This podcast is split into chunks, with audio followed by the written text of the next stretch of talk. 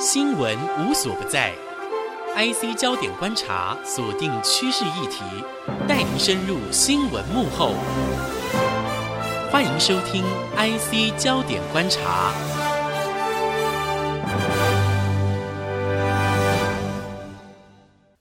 这里是 IC 之音逐客广播 FM 九七点五，欢迎收听 IC 焦点观察，我是郭鸿章。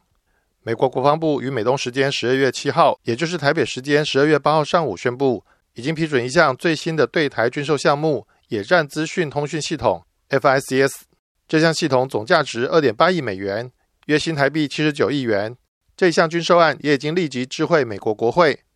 对于美国国防部知会美国国会发出对我国的野战资讯通讯系统的军售通知，总统府发言人张敦涵八号表示，这是今年第六度。也是川普总统任内第十一度对台军售，我国政府再次感谢美国政府对于协助台湾强化自我防卫能量的高度重视。张敦涵表示，这也再次显示美国政府以具体行动落实《台湾关系法》以及六项保证的安全承诺，并将进一步增强我国军战略跟防卫的需求。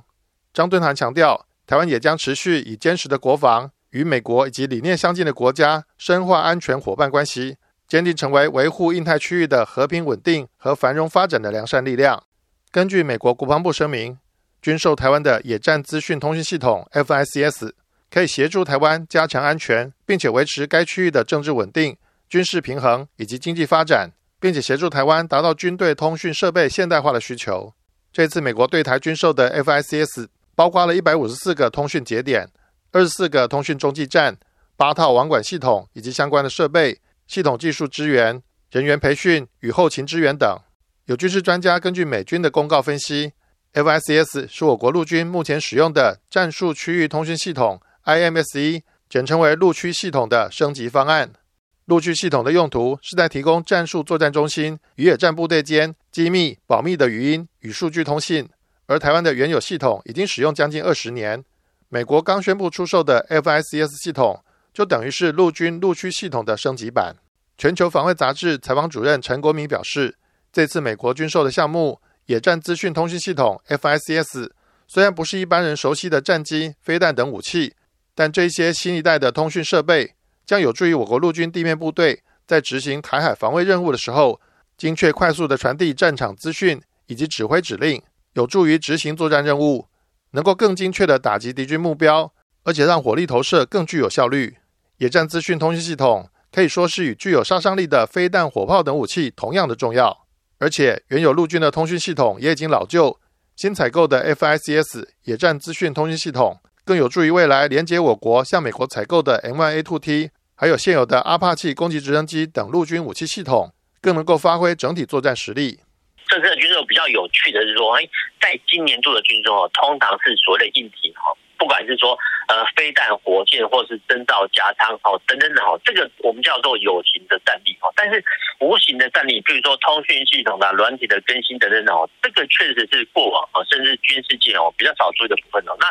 这部分的投影呢，其实呃最大的特点就是说，哎，其实它只要花比较少的钱哦，其实钱金额还是很多了哈，但是它相对于其他军购来讲哦，它花比较少的钱呢，然后呃就能哦。呃，让陆军的战力哈做一个提升哦，这是一个不错的前军选项哦。那呃，这种所谓的陆军的战区通讯系统，那其实呃基本上哦，它是建构在所谓无线电通讯的呃保密的设施上了。因为其实呃现在的无线电通讯呢，除了无线电之外，它还有光纤，还有军用网络的建制哦。呃，这些哈都是军用通讯的一些呃重要的一个面向哦。那当然呢，相关的比如说通讯节点的保护哦，等等等哦。这些也都是啊，这是呃陆军野战通讯系统呃后续的呃必备项目了。那当然，其实这个有这个系统，有些人说啊，这个是之前呃算是旧的哈更新的，但是这个无反光，其实呃任何系统都一样哦。呃，时间操作久了，其实呃不管说性能的提升或者是组件的更新，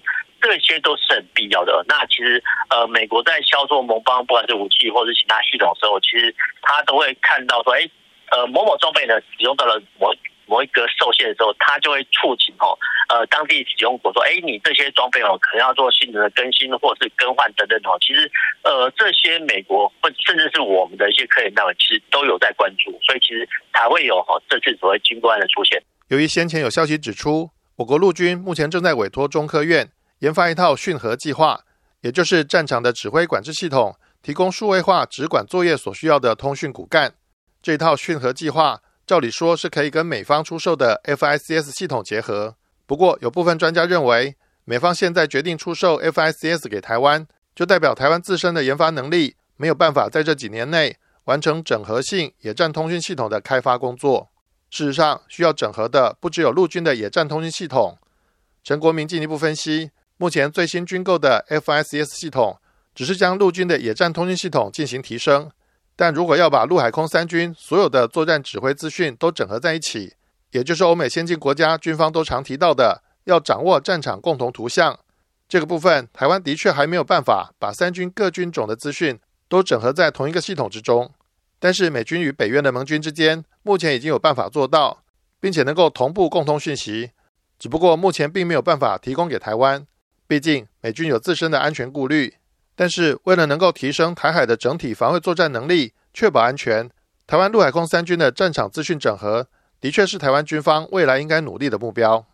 当然，我们刚才讲到哈，只是陆军的野战通讯部分的。那陆军的呃野战单位哦，当然很多，不管是战车、机步旅，或是机步营，哈，或者是现在联兵营等等的话，他们跟着后勤指挥中心跟作战中心联络，当然是要很多的众多的一些野战通讯系统哦。这是我们可以看得到，就所谓的陆区度啊，陆上路哈，区是区的率啊，呃，陆区通讯不系统分。但是这个还只是建构到。呃，一整个陆军的部分哦，尤其比如说呃军团的部分，但是如果说扩大到所有单军哈，比如说陆军跟海军有没有同时哈能建构一个共同图像，这个就是一个大学问跟大大在问哦。那就目前哈军事界来看哦，呃，美国是有能力哈建构哈这个战场共同图像，三军的共同图像。那我们的话其实还有待努力哦。当当然了，我们之前有。呃，透过很多努力在筹建哈这个所谓战场共同图像一个设立哦，只是说呃就目前的结果来看，可能有部分还必须要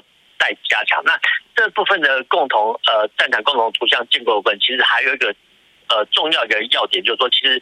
呃就算我们建制。起来的哈，其实呃，就当地国就是我们来看哦，其实也不太好愿意哦让哦许多国家知道哦，即使是美国一样。那其实呃，美国想说知道说呃邻国就是或是盟邦的战场共同图像哦，那当然一方面哦，它可以呃在战时哈，比如说假设好跟美国联动的话，其实呃一方面在战时的时候，它可以运用盟邦的军力，但是其实它还有另外一个方面的顾虑，就是说其实呃它也是怕说哈盟军的武器系统。有可能在战时的时候哈误及到美国的基建，所以其实呃战场共同图像呃的一体两面在这边。由于近期中共军机不断的出现在台湾附近空域，尤其是侵入台湾西南空域，我国的飞航情报区当中，甚至中共军机在十二月的前七天都几乎是全勤的。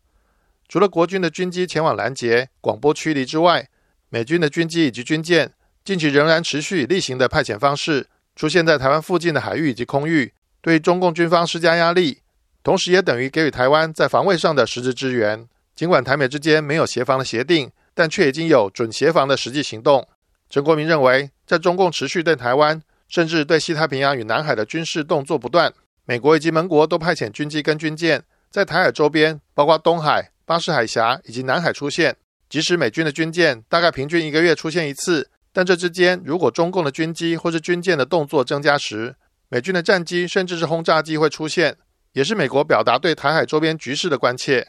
呃，我们上来看啊，其实不管是所谓印太地区的美国的印太地区的战略哈，其实它的呃机或舰的调动啊，其实他们有一个常规性哈。比如说，呃，你几月几号或者是哪一架飞机哈，说哪一艘军舰要通过，其实他们都有算定哦。但是呃，为了因哦中国呃，不管是派遣军，尤其是运八哈，常常呃侵犯我们的西南防空识别区啊，其实呃美国哈也会加码好做一个演出。那我们之前应该是昨天看到新闻说，什么海鹰直升机哦，在呃出现在什么西南空域等等哦，这个就是所谓的加码演出哦。但是我们刚才已经讲过，其实呃美国是目前哦全世界上有能力哦随时监控哈呃世界上的海空域的即时动军情动态的国家，所以其实他可以看到，比如说呃中国军机在起飞的时候呢，其实就可以呃加派啊不管机或舰哦过来那。